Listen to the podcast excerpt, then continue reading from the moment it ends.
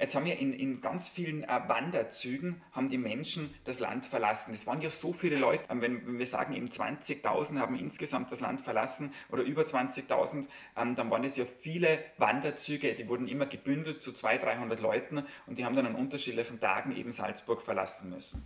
Und damit, liebe Hörerinnen und Hörer, willkommen zurück zu einer neuen Folge des SN-Podcasts Schattenorte, in dem ich, Anna Boschner, zusammen mit meiner Kollegin Simona Pinnwinkler Orte in Salzburg besuche, die eine dunkle, mysteriöse Vergangenheit haben. In der letzten Folge nahm sie meine Kollegin Simona mit in die Stadt Salzburg, wo in Leopoldskron während der NS-Zeit mehr als 200 Roma und Sinti in einem Anhaltelager inhaftiert waren. In dieser Folge nehme ich Sie gleich an mehrere Orte mit. Es geht um Flucht, Vertreibung, den Glauben und Ahnenforschung. Schattenorte ein Podcast über die dunkle Geschichte Salzburgs.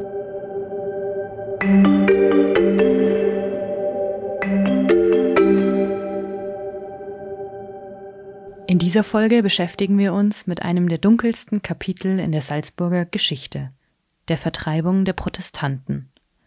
Wie Sie gleich merken werden, lässt sich dieser Teil der Geschichte nicht nur an einem Ort im Bundesland festmachen.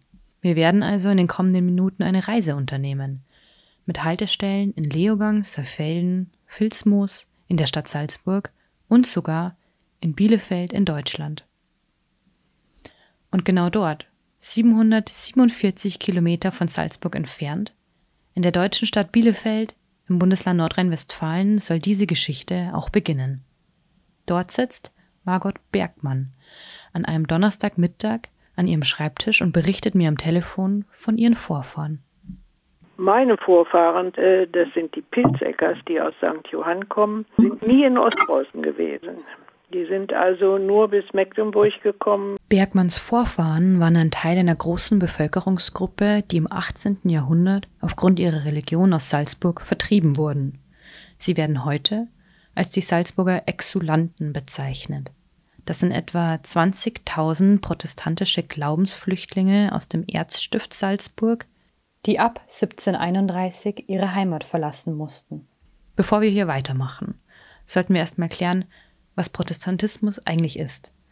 Gehört haben wir den Begriff sicherlich alle schon tausendmal. In der Geschichte von Maria Stuart spielt er eine Rolle oder auch in der aktuell sehr populären Netflix-Serie Outlander geht es auch irgendwie darum, um die Konflikte zwischen Katholiken und den Protestanten. Aber wer sind die Protestanten überhaupt? Das habe ich Tilman Knopf gefragt. Er ist evangelischer Pfarrer in der Christuskirche in Salzburg.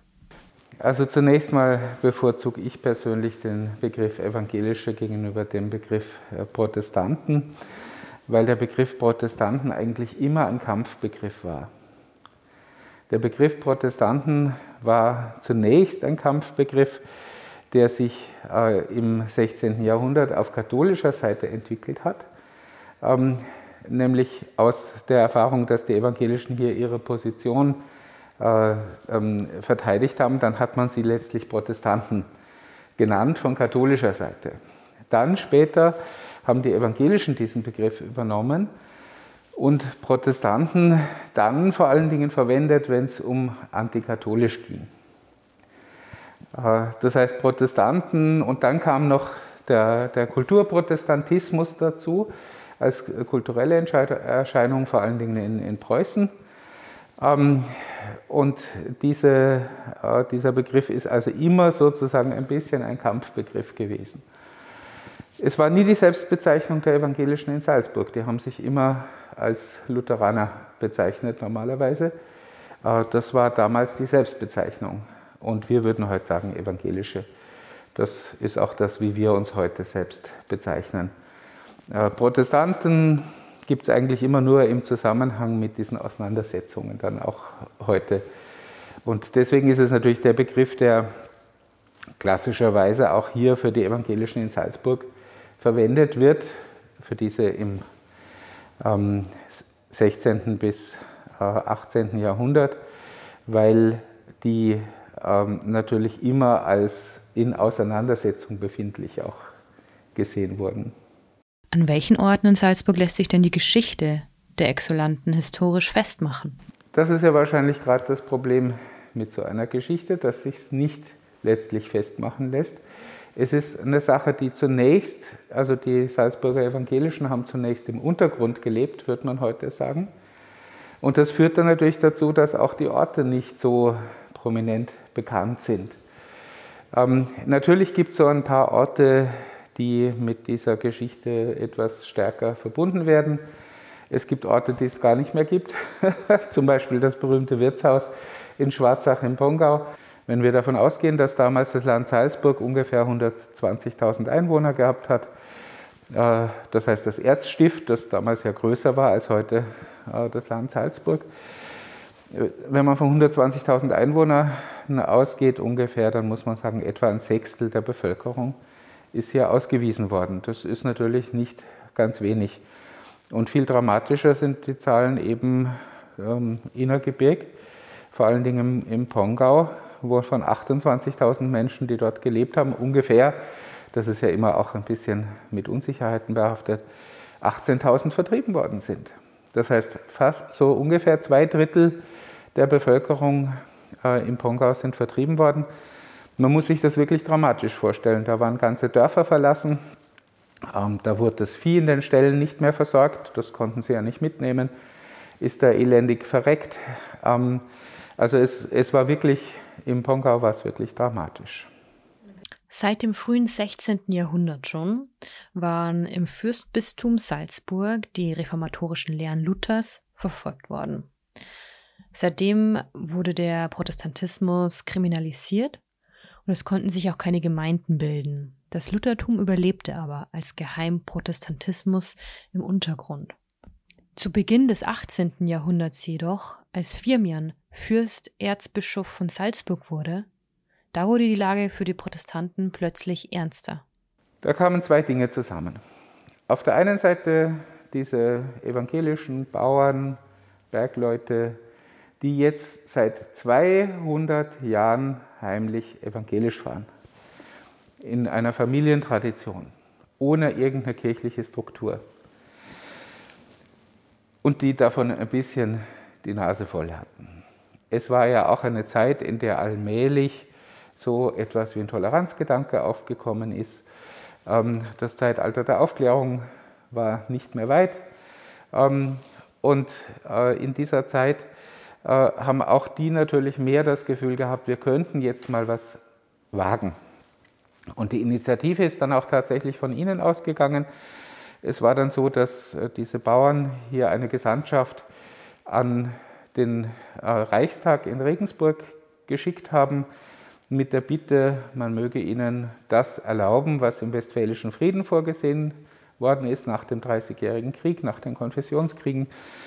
Da hat man gesagt, entweder können die Leute im Land geduldet werden, wenn sie eine andere Konfession haben. Der Landesherr hat also die Möglichkeit zu sagen, ich lasse die hier ihre Religion ausüben, das ist zwar nicht die meine, aber die können. Oder wenn eine der Parteien damit nicht einverstanden war, dann hatten diese Leute drei Jahre Zeit zur Auswanderung.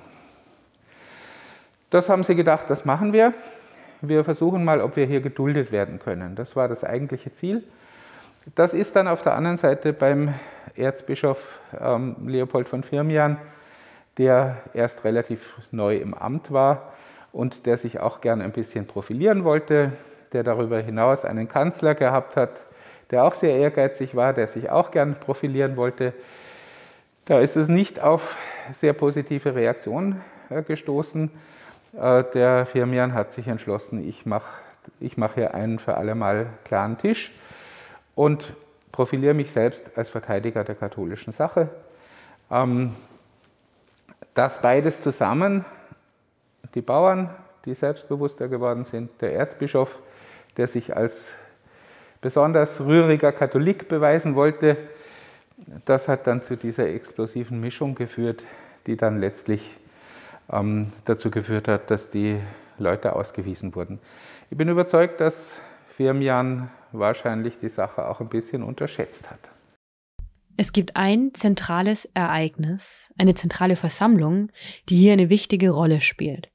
Im Sommer 1731 kamen in einem Wirtshaus in Schwarzach 150 Vertreter der Evangelischen zusammen. Kurz zuvor wurde bekannt, dass der Fürsterzbischof Truppen in die Region entsandt hatte. Dort an diesem Tisch in dem Gasthaus schwor man sich, nicht klein beizugeben und öffentlich zum evangelischen Glauben zu stehen. Es gibt mehrere Abbildungen, die diese berühmte Versammlung zeigen. Eine davon hängt noch heute im Rathaus in Schwarzach, eine andere hängt in der evangelischen Christuskirche in Salzburg. Es ist eine Skizze für ein Ölgemälde. Pfarrer Tillmann Knopf steht vor dieser und beschreibt sie so.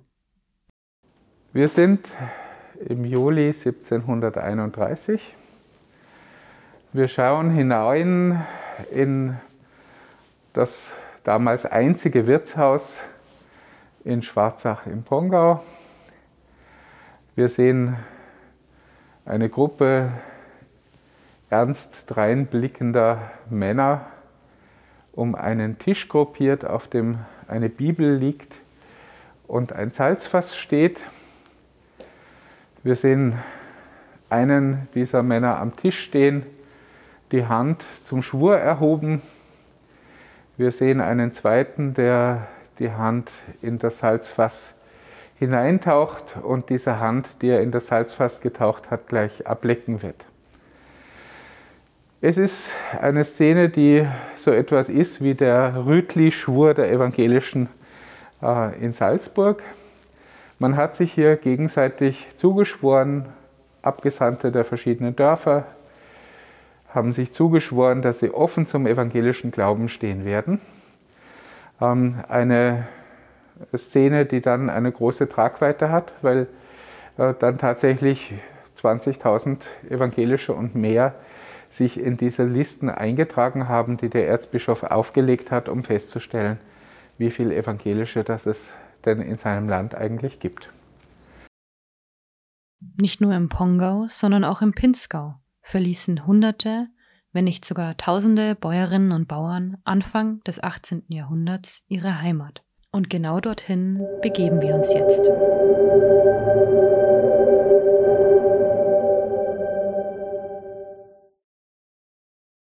In einer kleinen Kapelle in der Nähe des Ritzensees in Saalfelden brennen Kerzen. Die Fassade des Andenkens ist bunt mit vier Heiligen bemalt. Die Kapelle steht dort bereits seit fast 300 Jahren. 1732 ließ sie dort die Saalfelder Haslingbäuerin zur Erinnerung an ihren Mann errichten. Ihr Mann schloss sich den Protestanten an und zog mit ihnen nach Preußen. Seine Frau und die Kinder blieben auf dem Hof zurück.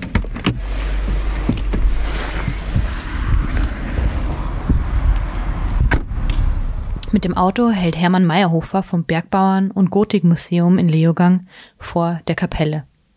Er hat sich näher mit den vertriebenen Bäuerinnen und Bauern im Pinzgau beschäftigt, auch mit der Geschichte der Haslingbäuerin. Er ist gegangen und sie ist da geblieben. Sie hat gesagt, nein, ich gehe nicht. Und nachher gibt es Briefe, wo er immer wieder geschrieben hat, sie soll da nachkommen. Zu dem ist noch gekommen. Und bei der Verabschiedung wo sie sich halt da in Saalfelden getroffen haben, da ist die Bayerin noch mitgekommen, da haben sie sich verabschiedet, da hat sie dann eine Kapelle bauen lassen. Da steht, Herr, bleibe bei uns, denn es will Abend werden. Das ist natürlich eine bedrückende Stimmung gewesen. Und diese, oder Dora-Kapelle wird es auch genannt, und die ist halt ein so historisches Zeichen. Wir steigen zurück ins Auto, fahren aber nicht weit, denn der Hof der damaligen Haslingbäuerin ist noch heute ganz in der Nähe. Eingeschneit zwischen Wiesen und Wäldern steht er nicht weit entfernt von der Kapelle, denn die Bäuerin ließ diese auf dem Weg zwischen ihrem Zuhause und der Kirche im Dorf errichten.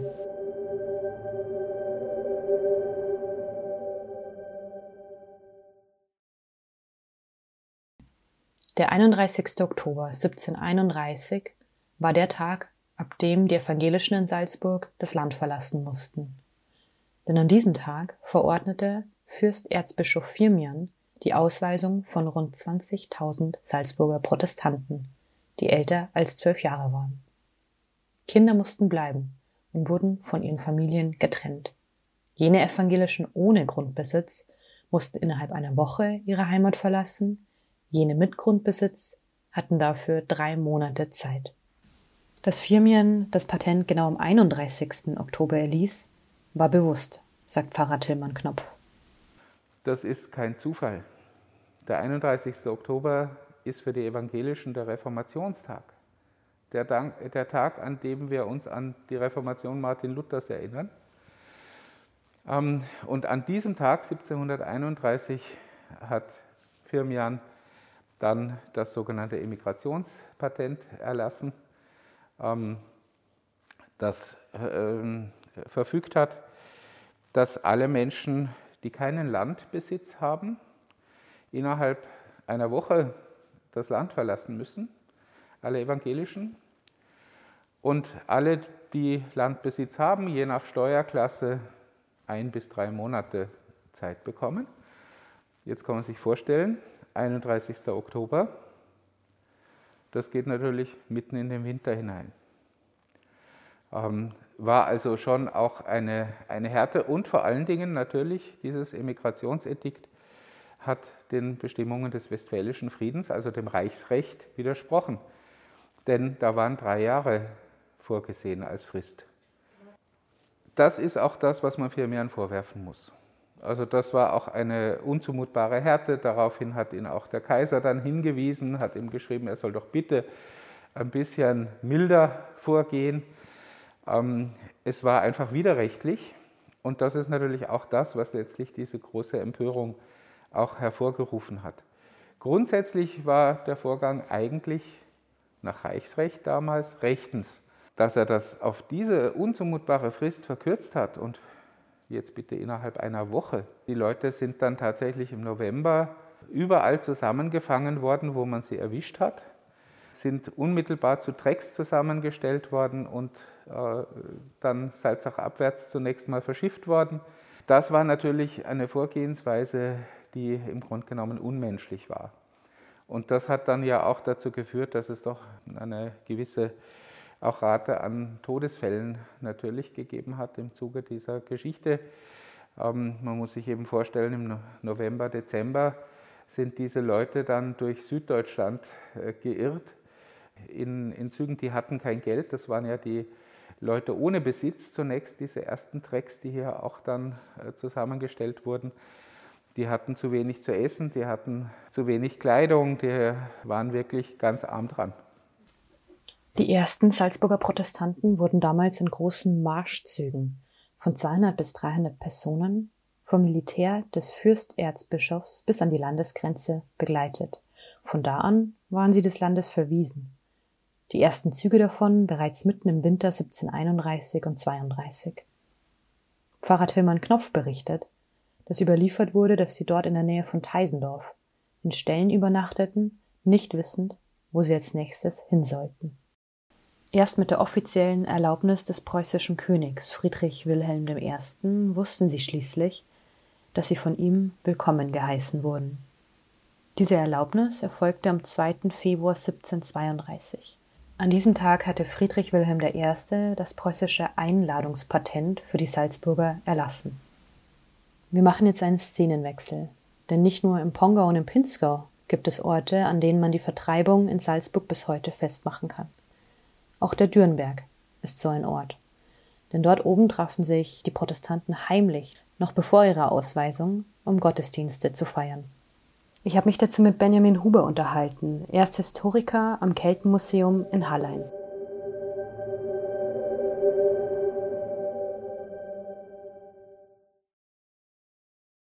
Man hat sich eben nicht mehr in den katholischen Gottesdiensten getroffen und die Messe dort gefeiert, ähm, sondern man hat sich ganz geheim im Wald getroffen, weil der, äh, der protestantische, äh, der Protestantismus durfte ja nicht ausgelegt werden öffentlich, die lutherischen Lehren durften ja nicht irgendwo vertreten werden. Und deshalb hat man sich dann im Abtswald getroffen, am Predigtstuhl. Das ist so ein Stein, der ist auch heute noch dort mit Gedenktafel und allem drum und dran. Und dort hat man eben dann ähm, sich aus den Schriften Luthers vorgelesen, die Übersetzung der Bibel gelesen, ähm, auch darüber diskutiert natürlich und so die Gottesdienste gefeiert. Genau, das ist wirklich ein Felsen, der dort steht, ähm, recht singulär und ähm, das hat so die Anmutung ähm, von einem Altar fast und da haben sich eben die Menschen rundherum getroffen. stellen sich das vor, wie das damals war, ja durch den dichten Wald ähm, mit wenig Licht oder gar keinem Licht. Ähm, dort hat man sich dann zusammengerottet ähm, und hat dann eben das getan, was einem wichtig war, und zwar wirklich vom, von, von Herzen wichtig, eben zu schauen, was sagt uns denn die Schrift über unseren Glauben. Diese Fixierung auf, auf den Glauben ähm, war für die Menschen ganz wichtig. Das ist für uns heute vielleicht ähm, nicht mehr so nachzuvollziehen, aber damals war das was ganz Essentielles. Wenn man zum Beispiel den katholischen Glauben auch anschaut, ähm, man hatte die Menschen in der Kirche gebündelt, man hat ihnen gesagt, wie und was zu glauben ist, was zu tun ist, um eben nicht ins Fegefeuer zu kommen. Die Menschen haben gesehen, in der Kirche wird äh, Wasser gepredigt sozusagen und tatsächlich Wein gesoffen von der Obrigkeit. Und das hat ja den Menschen so, also die Menschen so gestört und darum haben ja die, die lutherischen Lehren so Anklang gefunden. Und ähm, so hat man dann auch äh, ein Stückchen Freiheit äh, gefunden in diesen Schriften von, von Luther, wo es eben heißt, also die, nur die Gnade Gottes ist wichtig und sonst nichts. Ich brauche nicht äh, den Ablass äh, von irgendjemandem. Ja, das ist nicht notwendig. Der Historiker beschäftigt sich seit 2017 mit der Geschichte der Protestanten am Dürnberg. Das hat vor allem mit einer bestimmten Ausstellung zu tun und einem Karton voller Unterlagen, der ihm zufällig in die Hände fiel. 2017, also zum Jubiläum des Thesenanschlags sozusagen von Luther, ähm, hat es in Hallein ähm, einige Aktionen gegeben. Also einerseits, die vom Museum ausgegangen sind äh, in Vorträgen, dann haben wir Stadtführungen organisiert zum Thema Protestantenvertreibung in Hallein und am Thürnberg. Und ähm, genau so hat das Ganze begonnen, eigentlich die Auseinandersetzung. Und in der Vorbereitung auf ähm, verschiedene Vorträge habe ich dann natürlich auch das äh, Stadtarchiv Hallein ähm, daraufhin untersucht und dann fällt mir bei meinen Recherchen im Stadtarchiv ein Karton in die Hände, buchstäblich. Und das Einzige, äh, was drauf stand auf diesem schwarzen Karton, war Immigration. Und ich war kurz baff, habe dann hineingesehen und sehe dann in diesem Karton ähm, Befragungsprotokolle, am ersten Blick Befragungs Befragungsprotokolle, ähm, wo es darum gegangen ist, dass man eben auch nach 1732, also sprich nach der großen Immigration, äh, am Dürnberg Befragungen durchgeführt hat. Mithilfe dieser Befragungsprotokolle wollte man herausfinden, wer Protestant war und wer nicht. Die Fragen der entsandten Jesuiten lauteten beispielsweise Wissen Sie denn zum Beispiel jetzt ja, wie das Vaterunser lautet? Ähm, was passiert im Gottesdienst? Und dann geht es weiter mit, haben Sie Bücher zu Hause?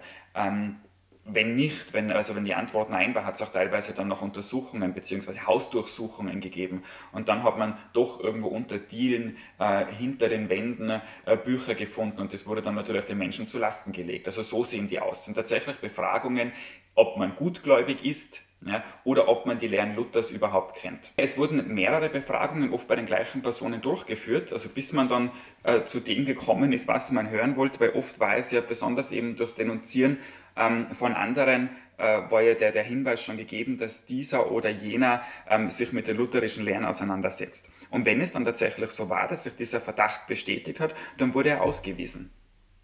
Und das alles konnte äh, sehr schnell passieren. Das reicht eben von wenigen Tagen bis zu einigen Wochen, also als man Zeit hatte für die Ausreise. Am Dürnberg gab es einen Protestanten, der besonders in die Geschichte einging. Die Rede ist von Josef Scheidberger, ein sogenannter Rädelsführer. Er wurde 1686 bereits, also fast 35 Jahre bevor die große Vertreibung der Salzburger Protestanten überhaupt stattfand, des Landes verwiesen.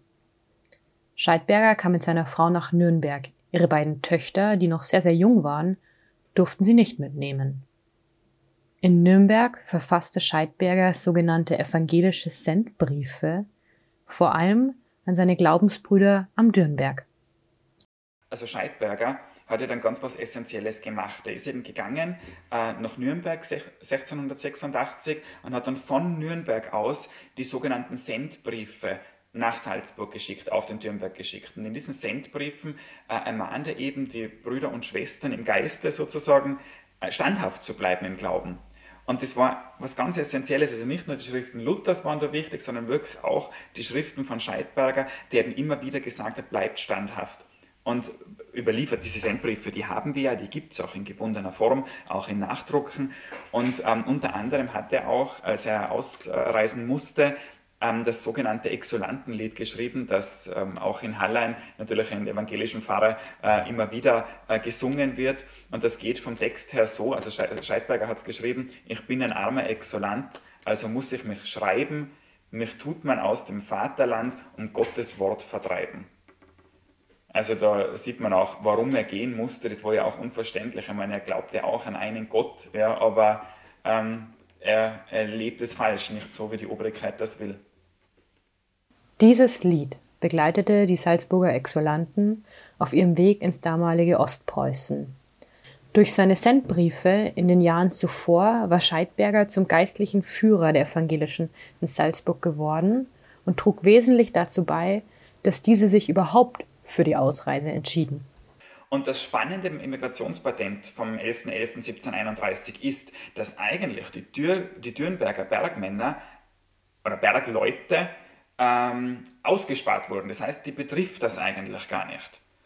Und jetzt war es so, jetzt haben wir in, in ganz vielen äh, Wanderzügen, haben die Menschen das Land verlassen. Es waren ja so viele Leute, ähm, wenn, wenn wir sagen, eben 20.000 haben insgesamt das Land verlassen oder über 20.000, ähm, dann waren es ja viele Wanderzüge, die wurden immer gebündelt zu 200, 300 Leuten und die haben dann an unterschiedlichen Tagen eben Salzburg verlassen müssen. So, und jetzt hat man gesehen, was das alles verursacht. Also diese ganze, dieser Druck von oben, der war für die Menschen ganz schwer zu ertragen, vor allem Dingen, wenn man seine Freiheit auch mit dem Glauben in Verbindung bringt.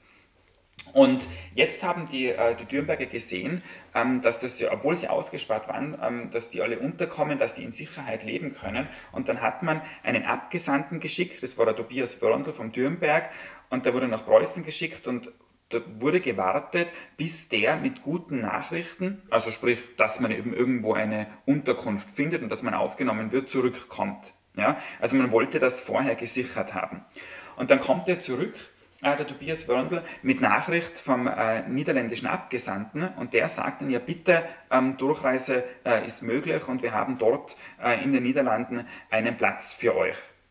Und dann suchen die Dürnberger um Ausreise an und die wird dann auch gewährt. Allerdings fordert Firmian in diesem Fall tatsächlich, ähm, dass man, dass, also dass die Ausreisesteller, sprich die Protestanten, ähm, selbst Fristen setzen. Ja, also die Unangesessenen äh, sollten noch etwas warten und die Angesessenen sollten doch bitte erst nach dem Winter ausreisen, so in der Art. Und das war jetzt nicht die, die plötzliche Milde von Firmian, sondern er hat eben durchaus ähm, da wirtschaftliche Überlegungen angestellt und wollte eben dieses Ausreisegesuch oder die Ausreise selbst eben verzögern.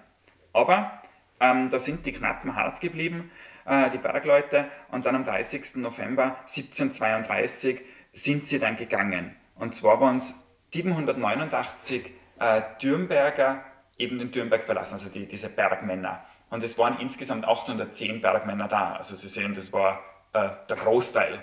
Ja. Die Dürnberger sind bis in die Niederlande gereist, doch dort mussten sie feststellen, dass das Gebiet kaum bewohnbar war. Die Zustände waren scheinbar erbarmungswürdig. Sie lebten dort zusammengepfercht in kleinen, feuchten Häusern. Das wenige Geld, das man gesammelt hatte, war schnell verbraucht. So erzählt es der Historiker Benjamin Huber. Und so kam es, dass die Dürnberger bis in die USA reisten. Und dort Dort sind deren Nachfahren noch heute. Im Bundesstaat Georgia in der Stadt Ebenezer gibt es einen großen Salzburger Verein, den Georgia Salzburger, mit eigenen Angaben etwa 1700 Mitgliedern.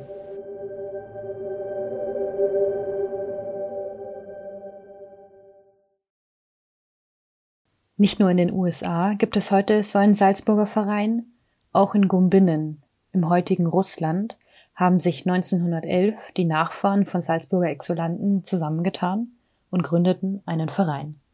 Heute hat dieser seinen Sitz in Bielefeld.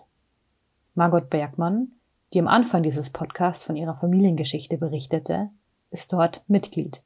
Zu ihr kommen wöchentlich Menschen, die in den Stammbüchern in der Bibliothek des Vereins nach Hinweisen auf ihre Familiengeschichte suchen. Wir sind ein genealogischer Verein und wir machen ja nichts anderes. Wir haben also Unterlagen nur über die Vertreibung. Was dann später in Ostpreußen passiert ist, ähm, das, äh, darüber haben wir keine Unterlagen. Aber über die äh, Vertreibung, diese 20.000 äh, Leute, die äh, aus dem Salzburger Land vertrieben wurden. Das ist in äh, einem Stammbuch der ostpreußischen Salzburger, sind die namentlich aufgeführt. Wir haben also eine große Bibliothek hier bei uns in der Geschäftsstelle. Wir haben also äh, ja wirklich eine große Bibliothek und Unterlagen von allen möglichen Sachen, wo wir nachprüfen können, sind die nun äh, Salzburger.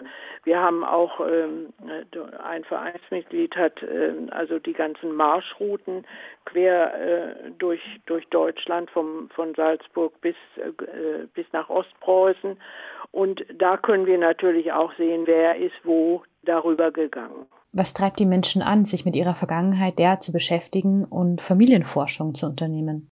Sagen wir mal, wenn, wenn die Eltern äh, drohen zu versterben, wenn äh, dann, und es wird in den Familien gesagt, äh, wir haben Salzburger Vorfahren, dann äh, sind die Leute doch interessiert und, ähm, und kommen dann mit ihren Anfragen.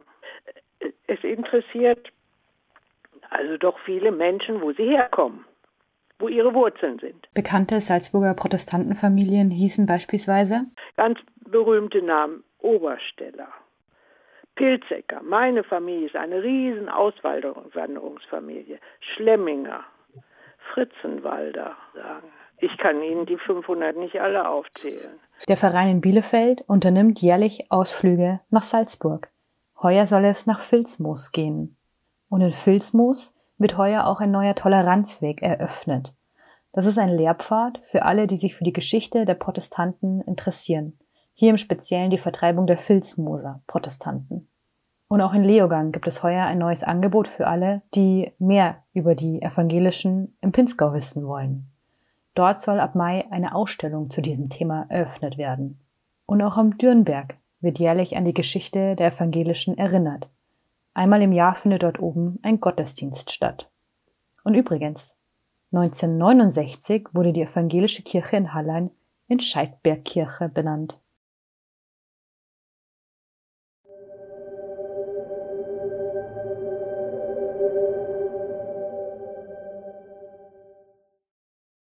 Das war die achte Folge des SN-Podcasts Schattenorte. Vielen Dank fürs Zuhören. In zwei Wochen nimmt sie meine Kollegin Simona Pinnwinkler mit auf die Spuren der Tempelritter in Salzburg. Haben Sie Fragen oder Anregungen zu dieser Folge? Oder kennen Sie selbst einen Schattenort in Ihrer Nähe? Dann schreiben Sie uns unter podcast.sn.at. Bis zum nächsten Mal. Das war ein Podcast der Salzburger Nachrichten. Redaktion Simona Pinwinkler und Anna Boschner.